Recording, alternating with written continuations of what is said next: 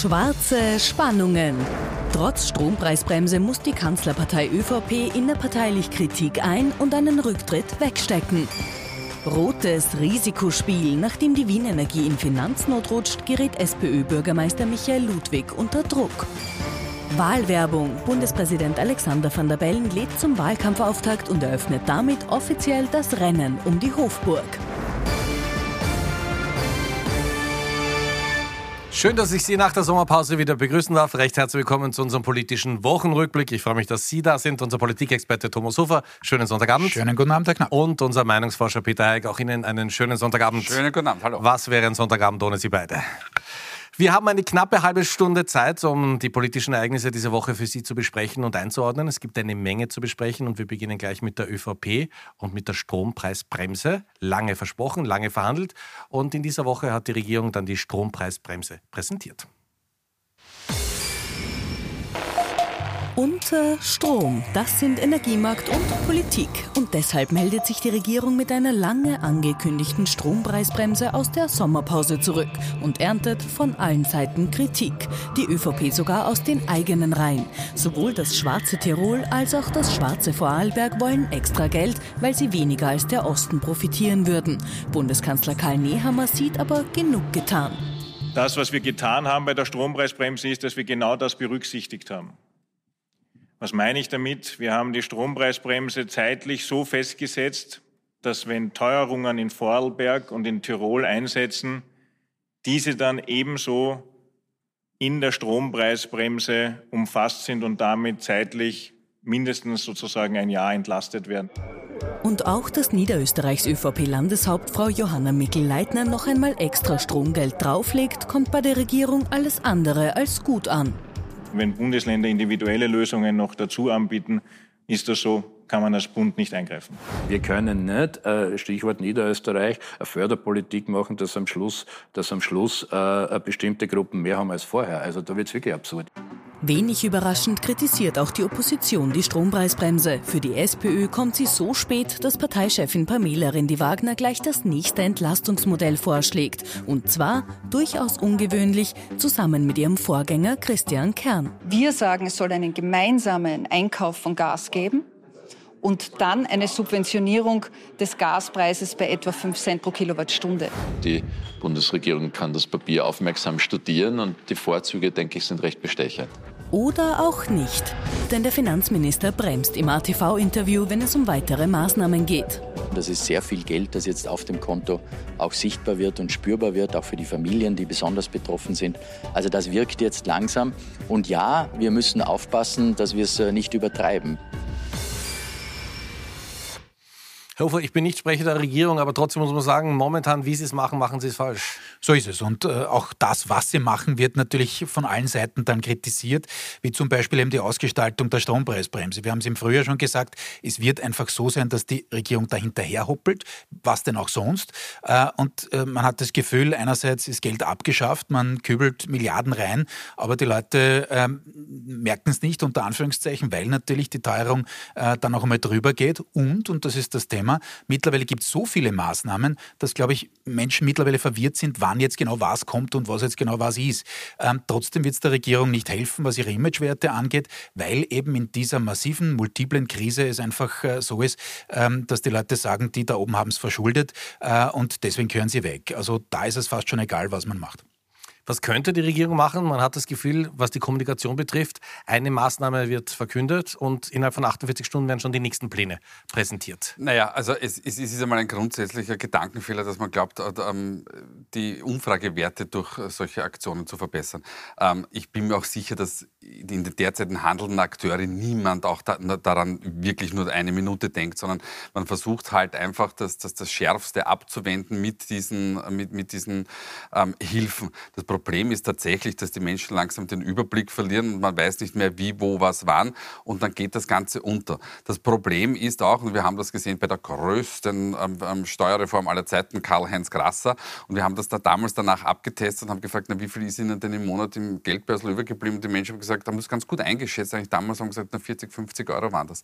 Und äh, da merkt man dann, dass die, die Menschen sagen, naja, da wird möglicherweise ganz viel bewegt, aber bei mir bleibt nichts drinnen und das ist das Problem. Das Problem ist ist nämlich, dass der Staatshaushalt enorm belastet wird, aber möglicherweise der Einzelne das nicht spürt und dann hat man einen doppelten Schaden.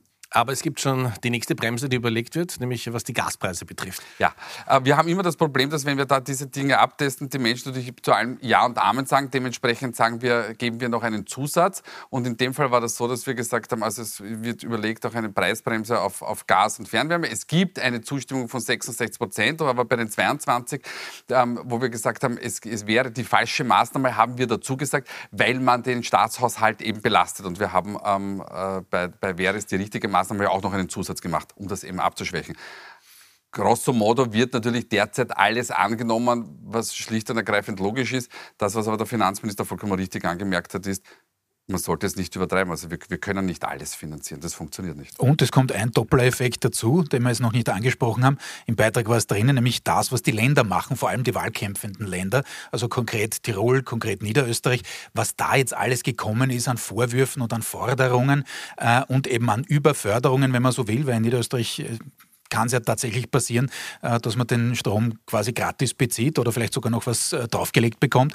Also das sind natürlich Absurditäten, aber eben aus der Angst, wirklich der puren Angst geboren, nämlich der jeweiligen regierenden Volksparteien in dem Fall, die eben die Landeshauptleute stellen, dass man eben da im Wahlkampf massiv abgestraft wird für die Misere im Bund, für die internationale Misere, für die die Bundesregierung jetzt nichts kann. Ähm, aber da ist natürlich etwas äh, an Sprengstoff da, auch für die ÖVP kernbotschaft Äh, denn, wie der Kollege gerade gesagt hat und der Finanzminister hat es angedeutet, das war ja immer die Partei, die gesagt hat, okay, wir müssen darauf schauen, dass wir nicht mehr ausgeben, als wir haben, etc. etc. Und das hat sich natürlich in dieser Krise und schon bei Corona eigentlich ziemlich umgekehrt. Und wenn es nicht läuft, dann läuft es wirklich nicht für die ÖVP momentan. Denn seit Samstag ist ein neues Problem für die ÖVP dazugekommen. Laura Sachsiner, die Generalsekretärin der ÖVP, ist zurückgetreten. Sie hat es nämlich für vollkommen unverständlich gehalten, dass Asylwerber auch den Klimabonus bekommen sollen, was relativ absurd ist, weil die ÖVP dieses Gesetz ja mit den Grünen mitverhandelt hat und ist dann am Samstag zurückgetreten mit diesen Worten. Ich bin der Meinung, dass wir mit diesen Maßnahmen den Weg verlassen, für den die Volkspartei steht. Um ganz konkret zu sein, meiner Meinung nach geben wir damit unsere Werte auf. Nichtsdestotrotz muss ich diese Entscheidungen und diese politischen Maßnahmen zur Kenntnis nehmen, auch wenn ich sie überhaupt nicht teile und auch nicht nachvollziehen kann. Herr Hofer, Sie sind ein großer Fußballfan. Also von der Eigentorqualität ist das Ernst Happel, oder? ja, ja, es ist absurd, nicht, was sich da äh, zugetragen hat. Jetzt hätte sich, wir kommen dann noch drauf, die ÖVP freuen können, hat sie auch ein bisschen zu offensiv über die Misere, was die SPÖ angeht. Stichwort Wien Energie, dazu kommen wir noch. Äh, und wie das Amen im Gebet, möchte ich fast sagen, auch ein bisschen auf christlich-sozial anspielend, schießt man sich dann noch das spektakulärere Eigentor. Zwei Ebenen zur Frau Sachs-Lehner. Erstens, sie war seit Monaten Ablösekandidatin. Wir haben sie auch am Tisch besprochen. Es war geplant damals, als Schramböck und Köstinger gingen, äh, dass auch Frau Sachs-Lehner geht. Da gab es gewichtige Vertreter äh, an der Spitze der ÖVP, die den Kanzler versucht haben, in diese Richtung zu drängen. Er hat es nicht gemacht und das, was er sich eingehandelt hat, äh, ist jetzt das, nämlich dass Frau Sachs-Lehner immerhin diesen Instinkt aufgebracht gebracht hat, nämlich politisch gesehen, dass sie eben sagt, na da tut es jetzt besonders weh. Und wenn ich das so anspreche, dann kommt natürlich die ehemalige Kurzmannschaft daher und sagt, na, wir haben es eh schon immer gewusst, der hält nicht die Prinzipien ein, also Nehammer. Äh, und so wurde sie für einen Teil vielleicht auch noch ähm, zu, zu, zu einer Heldin in dem Fall. Äh, das ist aus meiner Sicht nicht gerechtfertigt, weil, wie gesagt, sie war ein eklatanter Schwachpunkt im, in der Aufstellung der ÖVP, aber sie hat jetzt eben den maximalen Schaden für die eigene Partei angerichtet, indem sie eben dieses dieses, ganz, ganz wichtige Signalthema eben aus der Ära Kurz genommen hat und gesagt hat, so der Herr Nehammer und der Rest der Partei äh, fällt quasi vom, vom, vom echten Glauben ab. Jetzt nützt die Opposition das auch. Herbert Kickl zum Beispiel hat gesagt, möglicherweise entbrennt jetzt ein Richtungsstreit in der ÖVP. Das ist ein bisschen aufgelegter Elfmeter. Die SPÖ wird auch ganz froh sein, dass das Thema Wien Energie vielleicht ein bisschen kleiner gespielt wird am Wochenende. Wir kommen aber noch dazu. Trotzdem, welche Auswirkungen hat das? Sind das jetzt 30 Sekunden Aufregung oder geht das schon tiefer für die ÖVP? Naja, es, es, es, es zeigt natürlich, wo, wo die tatsächlichen Probleme ähm, in der ÖVP liegen, nämlich dass man die, die Ära Kurz noch nicht wirklich aufgearbeitet hat, dass es da offensichtlich ähm, zwei Flügel gibt ähm, und dass man vielleicht auch in den Verhandlungen mit den Grünen hier doch nicht so ganz genau hingesehen hat oder sich gedacht hat, na, das nehmen wir halt mit. Ähm, und aber halten Sie es für möglich, dass das übersehen wurde, dass da geschludert wurde? Möglicherweise, I, I don't ja. know. Aber ähm, Kollege Hofer schüttelt gerade den Kopf. Aber ähm, wenn es nicht so war, dann ist es tatsächlich ein, ein, ein, massives Problem, weil man muss schon versuchen, die, die eigene Linie ähm, beizubehalten, um den Wähler und Wählerinnen zu, zu, signalisieren, auch wenn wir Probleme haben, aber bei gewissen Punkten ähm, halten wir schlicht und ergreifend Linie. Es ist nur so, es sind nur noch circa 20 Prozent ähm, bei, ähm, äh, bei, der, bei der ÖVP an Wähler und Wählerinnen vorhanden. Das ist wirklich der, der harte Kern ähm, christlich-sozialer äh, christlich Wähler und Wählerinnen. Da wird nicht mehr viel ähm, äh, runterfallen.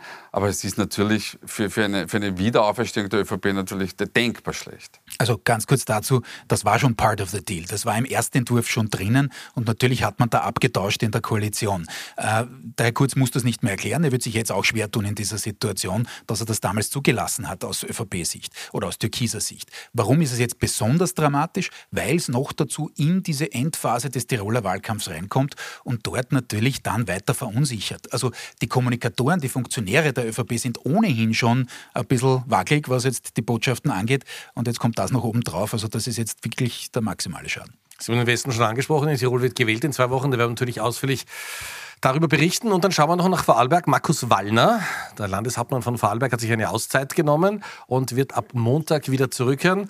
Heiko, eine kurze Einschätzung. Äh, kann da noch einmal die Problemfront, Problemfront Wirtschaftsbund in Vorarlberg äh, aufgehen oder ist das, glauben Sie, durch? Na, also das kann natürlich ja. immer aufpoppen. Und äh, Wallner hatte gesagt, er möchte den Wirtschaftsbund neu aufstellen. Sind wir mal gespannt, wie er den neu aufstellen möchte. Aber grundsätzlich ist das natürlich ein, ein, eine, zumindest wenn nicht eine Bombe, aber doch eine, eine Handgranate unterm Bett, die jederzeit natürlich ähm, gezündet werden kann sehr erfreulich ist, dass der Herr Landeshauptmann grundsätzlich wieder zurückkommt und offensichtlich gewillt ist, seine politische Karriere fortzusetzen. Wir werden sehen, ob er es tatsächlich durchhält. So viel zur ÖVP. Jetzt reden wir über die SPÖ, von der man ja lange geglaubt hat, auch den Sommer über. Die schauen sich das alles erste Reihe fußfrei an und freuen sich, dass sie in den Umfragen weiter hinaufklettern. Dann alles anders seit einer Woche. Das Thema ist Wien Energie und der mächtige Wiener Bürgermeister Michael Ludwig kommt bei diesem Thema ordentlich unter Druck. Ein schwarzer Freitag, so sieht die Wien Energie den 26. August. Weil der Strompreis in lichte Höhen abhebt, braucht Österreichs größter Energieversorger plötzlich Geld. Sehr viel Geld. Und zwar mehr, als er von der Stadt Wien insgeheim schon erhalten hat, wie der rote Bürgermeister Michael Ludwig zur allgemeinen Überraschung wenige Tage später erklärt. Am 15. Juli entsprechend der Stadtverfassung ein Darlehen von 700 Millionen Euro äh, zu bewilligen und ein weiteres Darlehen gestern in derselben Höhe von 700 Millionen Euro. Insgesamt 1,4 Milliarden Euro sind aber nicht genug. Die Bundesregierung soll mit zusätzlichen Milliarden einspringen und zwar so schnell wie möglich. Und während die Uhr tickt, liefern sich Bundes-ÖVP und Wiener SPÖ einen Schlagabtausch. Das ist kein unüblicher Vorgang. Ein einzigartiger Vorgang in der Republik. Weil das immer wieder äh, auch von Seiten der Bundesregierung gesagt worden ist, ist zu keiner Zeit die Versorgungssicherheit äh, beeinträchtigt gewesen. Was ist passiert? Wurde spekuliert? Wenn sich herausstellen sollte, dass äh, diese Spekulation nicht stattgefunden hat, die jetzt kolportiert wird, welche Konsequenzen wird es dann geben? Schließlich gewährt der Bund einen Kreditrahmen von 2 Milliarden, den die Wien Energie aber bis heute dann doch noch nicht gebraucht hat. Thema bleibt die Causa diese Woche dennoch, nicht zuletzt, weil sie der Bundeskanzler wiederholt anspricht. 72 Stunden, 2 Millionen Menschen, Kundinnen und Kunden der Wien Energie, Versorgungssicherheit. Während der Wiener Bürgermeister lieber nicht mehr so viel darüber reden will bin gern immer wieder bereit, weiter Auskunft zu geben, aber jetzt nicht. Dabei erreicht ihn Ende der Woche sogar noch eine gute Nachricht. Da sprechen drei Prüfinstitute die Wien Energie vorläufig vom Spekulationsvorwurf frei. Also Energieexperten gibt es ja eh mittlerweile genug seit zehn Tagen, die alles erklären, wie man so handelt. Kommen wir zur politischen Ebene. So ein Profi wie Michael Ludwig, der sich auch als Krisenmanager etabliert hat während der Corona-Pandemie, so am falschen Fuß erwischt. Wie kann das passieren? Ich kann es mir nicht ganz erklären, ehrlicherweise, denn äh, an sich als Krisenmanager, Stichwort Covid, äh, Corona-Maßnahmen, auch wenn sie nicht alle verstanden haben in Wien, äh, hat eine klare Linie eingezogen gehabt. Da hat die völlig gefehlt. Das war kommunikativ und das ist die erste Ebene, die Sie ansprechen, äh, ein echtes Desaster. Das muss man einfach so sagen. Ich kann es mir nur so erklären, dass man geglaubt hat, man kann es weghalten vom Bürgermeister, vielleicht auch noch vom zuständigen Stadtrat, der dann nicht einmal zu diesem Krisentreffen im Kanzleramt äh, hingegangen ist. Ähm, das ist einfach etwas, was, wo, man, wo man die anderen kommunizieren hat lassen, wo man zuerst einmal lange ruhig war und eben den Spin sozusagen der anderen auch zugelassen hat. Äh, und das nimmt jetzt nichts weg von der, von der Dramatik der Situation grundsätzlich. Die zweite Geschichte ist schon, und da muss man halt sagen, äh, dass die SPÖ auch ein wenig ihre eigene Botschaft einholt, wenn man über Jahre oder gar Jahrzehnte sagt, naja, die Börse grundsätzlich ein bisschen schwierig und Spekulation, dann auseinanderdröseln zu wollen, was jetzt legitime äh, Handelsstrategie ist an der Strom Atombörse und was jetzt dann Spekulation ist, die nicht mehr in Ordnung ist, na, das ist dann schwierig wirklich zu kommunizieren. Und die dritte Ebene, und das trifft dann auch die ÖVP, denn die hat es natürlich auch genüsslich, gerade die Frau Sachslehner im Übrigen, über die wir schon geredet haben, genüsslich ausgenutzt und hat gesagt, Edge Badge, ja, jetzt seid ihr mal im Eck, äh, war auch unnotwendig, aber, und das ist der Pferdefuß auf Seiten der ÖVP, Michael Ludwig war derjenige und mit ihm die Spitze der Wiener SPÖ, die am ehesten sich noch vorstellen konnten, eine große Koalition nach der nächsten Wahl. Das heißt, auch hier müssen Nehammer und Co., auch Brunner, danach trachten, dass sie diese Ebene wieder bald einmal auf Grad stellen, denn ansonsten wird das schwierig, das nächste Mal mit der Koalitionspartner. Ganz kurze Nachfrage noch, wenn wir uns die Reaktion von Michael Ludwig anschauen, auch bei uns im Beitrag, da ist schon ordentlich Porzellan zerschlagen. Ja, absolut. Äh, da ist eben das Porzellan zerschlagen. Gut, das ist zu den Grünen auch zerschlagen. Ja, also da gab es ja heftige Szenen auch und das ist bei ihm sicherlich auch nicht vergessen. Äh, das, was innerparteilich ganz interessant ist, innerhalb der SPÖ, ist, dass natürlich der Doskozil sich zurückgelehnt hat und das etwas hämisch kommentiert hat in der Kronenzeitung vor äh, wenigen Tagen. Und dass natürlich Pamela Rendi-Wagner, die sich bisher auch verlassen konnte auf die Rückendeckung aus Wien, natürlich schon ich will nicht sagen gestärkt ist, aber natürlich nimmt die Macht und der Einfluss der Wiener SPÖ weg, äh, also ab. Und wer auch weg ist als potenzieller anderer äh, Kanzlerkandidat, ist natürlich der zuständige äh, Stadtrat Hanke. Der ist jetzt natürlich durch diese Causa medial jedenfalls auch beschädigt. Herr Xen, die Frage der Woche gestellt, welche Partei hat die besten Konzepte gegen die Teuerung? Die haben wir schon mal im Juni gestellt, da war die SPÖ eindeutig in Führung. Spürt man da ein bisschen was von der Wien Energiekrise? Ja, man spürt etwas, aber es ist äh, ähm, nicht signifikant, wie wir so schön heißen, oder wie wir das so schön sagen. Also Sie sehen hier die, der, der, erste Balken, das sind die Werte aus dem September, das sind die dunklen Balken, die hellen Balken sind aus dem Juni eben. Übrigens, ähm, diese Vergleichsdaten haben die Kollegen von heute erhoben, damals. Ähm, und äh, wir sehen, dass die äh, SPÖ um vier Punkte zurückgeht, aber wie gesagt, das ist nicht signifikant. Was Sie auch sehen, ist, dass es eigentlich ähm, wenn Sie das zusammenzählen, wahnsinnig wenig Menschen gibt, die überhaupt eine Partei nennen. Also Daumen mal Pi, fast jeder Zweite sagt, keine Ahnung, ich, ich, kann mir das bei keiner Partei vorstellen. Und das ist tatsächlich das Problem, ähm, das wir heute haben. Äh, die, die, die Wählerschaft ist, ist wirklich desillusioniert und traut keiner Partei und auch es gibt kaum Personen, denen zugetraut wird, jetzt in diesen Situationen ähm, das Richtige zu tun. Man muss schon eins sagen, es ist natürlich eine, eine unglaubliche Krise. Nicht zuerst die Pandemie, jetzt, kommt der, der Ukraine-Krieg mit all seinen Folgen dazu. Das ist natürlich sehr, sehr herausfordernd und ich glaube auch nicht, dass es früher so viel besser war. Also wenn Sie mit älteren Meinungsforschern oder Politikwissenschaftler oder Kommentatoren denken, die, die sagen, es war damals genauso, wenn es eine Krise gegeben hat. Aber die, die, das Vertrauen, das die Politik eigentlich von der Bevölkerung braucht, um auch handlungsfähig zu bleiben, das ist derzeit weg. Eines ist uns aufgefallen, wir haben es auch im Beitrag ganz kurz gesehen, Christian Kern, ehemaliger SPÖ-Kanzler, tritt jetzt so als Energieexperte immer wieder auf. Ja, ja, das kann man so sagen. Also ja, Auftreten Minister drängt sich in den Vordergrund, würde ich sagen. Äh, Regierung? Macht wirklich ja. allen anderen Kommentatoren durchaus äh, die Position streitig, das ist schon so. Ja, äh, es, es, drängt ihn und ich glaube, da wirkt einerseits natürlich diese Niederlage gegen Sebastian Kurz nach aus dem Jahr 2017. Äh, die war damals schon schwer zu verkraften für ihn und natürlich im Lichte dessen, was jetzt kurz dann passiert ist, zwischenzeitlich, sagt er sich wahrscheinlich, gut, und jetzt äh, erkennt man vielleicht doch mein Genie. Ähm, werden wir schauen, wie, sie, wie sich das auswächst. Es gab natürlich viele Gerüchte, er hat das immer dementiert, sage ich auch klar dazu, ähm, dass er da mit einer eigenen äh, Plattform antritt, ist aus meiner Sicht deswegen wenig charmant, weil als ehemaliger Kanzler muss ich dann schon wieder als Kanzler einsteigen. Also da jetzt nur unter Anführungszeichen, ohne das abwerten zu wollen, als Minister für was auch immer dann äh, zu realisieren, das wird es nicht sein. Aber es wird ja schon spekuliert in Richtung EU-Kommissar, äh, wie auch immer. Das ist natürlich die politische Landschaft. Wundern braucht er sich nicht drüber, dass diese äh, Gerüchte da ins Kraut schießen. Denn wie gesagt, wenn man so stark nach vorne drängt auf die Bühne, äh, dann ist klar, dass bei einem ehemaligen Bundeskanzler natürlich dann äh, sich einige Leute schon Gedanken machen, was der Hintergrund sein könnte. Ganz kurze Nachfrage. Nachfrage noch an Sie, Eric. Welche Konstellation müsste auftreten, dass Kern als SPÖ-Spitzenkandidat ins Rennen geht? Gibt es da überhaupt ich eine? Leider derzeit vollkommen ideenlos und spekulationsbefreit. Ich habe keine Ahnung. Gut, okay. also es gibt ein, ein Gerücht, aber wie gesagt, ja. auch hier wieder Gerüchteebene, dass man sagt, naja, wenn Doskozil nicht selber reingeht, also auch ja. Berater bei Doskozil, dann könnte der ihn unterstützen, wie auch immer. Ich halte das wirklich alles für Spekulation und das ist weit weg. Äh, schauen wir mal, wie sich jetzt der Winter darstellt und wie dann die einzelnen Parteien rauskommen. Ich bin äh, beim Kollegen Hayek zu 100 Prozent. Es ist einfach so, dass alle Schaden nehmen, dass es dann niemanden mehr gibt, der, der vollends das Vertrauen genießt und das ist das, was uns allen eigentlich ähm, ja, die, die, Bedenkenfalten auf die, auf die Stirn treiben sollte. Von den Gerüchten jetzt zurück zu den Fakten. 9. Oktober, Bundespräsidentschaftswahl und Alexander von der Bellen hat am Freitag den Wahlkampf offiziell eröffnet. Wenn alle hingehen, nur die nicht, die mich eh mögen und glauben, das ist Agmati Wiesen, eine schöne Überraschung. Ich und ich glaube, wir alle wollen das nicht erleben. So, beginnt jetzt der Mobilisierungswahlkampf von Alexander van der Bellen? Ja, schon langsam ja. wäre es Zeit, nicht? Das ist äh, für ihn tatsächlich die große Herausforderung. Eigentlich will er keinen Wahlkampf machen, geht er auch in kein Duell, ja, weil er sich nicht auf Augenhöhe begeben will mit seinen Herausforderern. Äh, braucht man nicht gendern in dem Fall. Ähm, ist das, das klug?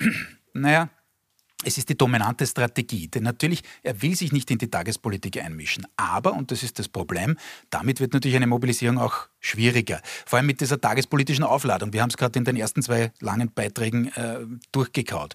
Das ist einfach für Van der Bellen schon eine Belastung. Er muss und er braucht natürlich auch viele aus der ÖVP und auch der SPÖ-Basis und die dürfen jetzt nicht sozusagen zu sehr in eine unter Anführungszeichen Antisystemstimmung kippen. Das könnte schon auch gefährlich werden für ihn, auch wenn er der haushohe Favorit bleibt.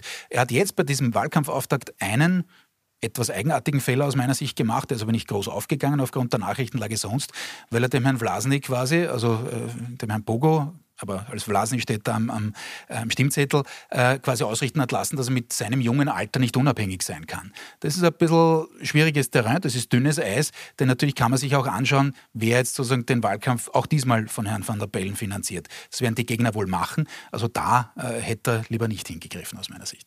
Wahrscheinlichkeit für die Stichwahl? Ist die gestiegen nach dem Sommer? Ähm, Sie ist deshalb vielleicht eine, einen Tick gestiegen, ähm, äh, weil jetzt die Kandidaten feststehen und weil jetzt das, das, Spielfeld begrenzt ist und man ganz klar, wie die, wie, die, wie die Aufstellung ist. Aber wir können eine ganz einfache Rechnung anstellen. Ähm, jetzt äh, haben wir 50 äh, Prozent konservative Wähler. Von diesen 50 Prozent sind 30 Prozent ähm, äh, freiheitliche MFG und ein paar Versprengte. Und dann haben sie noch 20 Prozent ähm, ähm ÖVP-Wähler. Und jetzt muss mir jemand mal erklären, warum ein ÖVP-Wähler, der sich heute noch zur ÖVP bekennt und das heißt auch zu dieser Regierung bekennt, einem, einem einen anderen Kandidaten wählen soll, der ankündigt, ich entlasse diese Bundesregierung. Das heißt, wenn wir von Mobilisierung sprechen, die derzeit besten Mobilisierer für Van der Bellen sind eigentlich diesbezüglich seine Gegner. Sie müssen es natürlich machen, von der Wahlkampflogik her, aber und das heißt, es ist sehr, sehr unwahrscheinlich. Übrigens gleich eine Ankündigung für nächste Woche. Da werden wir eine große Umfrage präsentieren können und dann werden wir es ziemlich genau wissen.